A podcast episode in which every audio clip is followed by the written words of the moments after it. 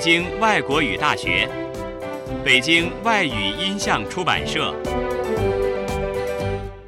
The Beijing Foreign Languages Audiovisual Publishing House. Beijing Foreign Studies University.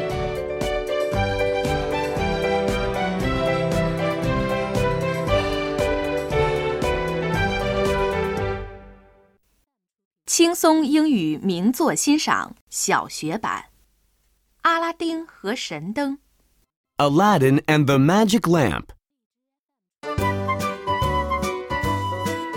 Chapter 1 Aladdin meets a bad magician.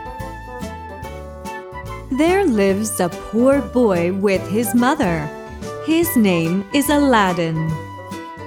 One day he meets a man. I'm your uncle. Would you like to work for me? Asks the man. Oh, yes. Says Aladdin.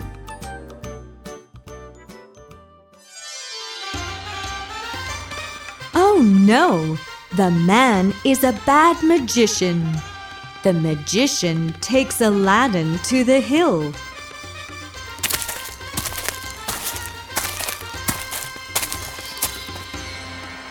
He makes a fire.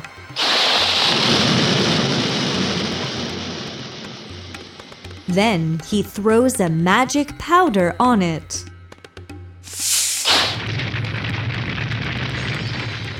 He says some magic words too.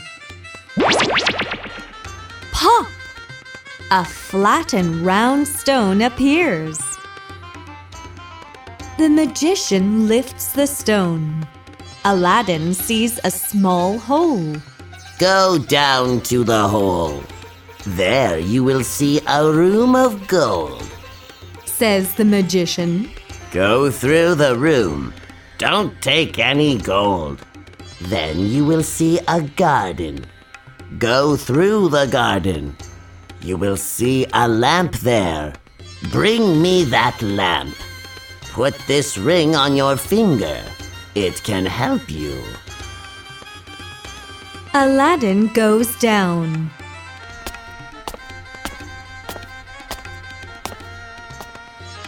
There is a lot of gold, but he doesn't take any of it. Soon he finds the lamp in the garden.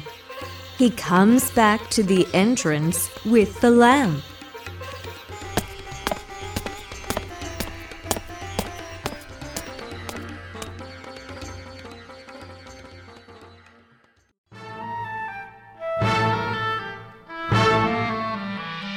Give me the lamp.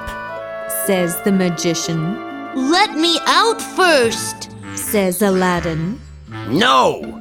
Give me the lamp first. The magician shouts. Oh, no!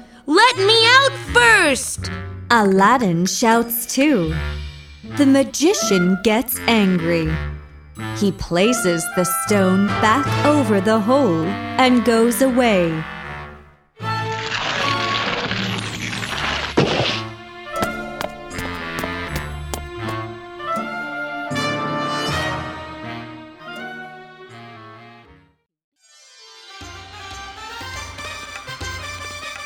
Aladdin is alone.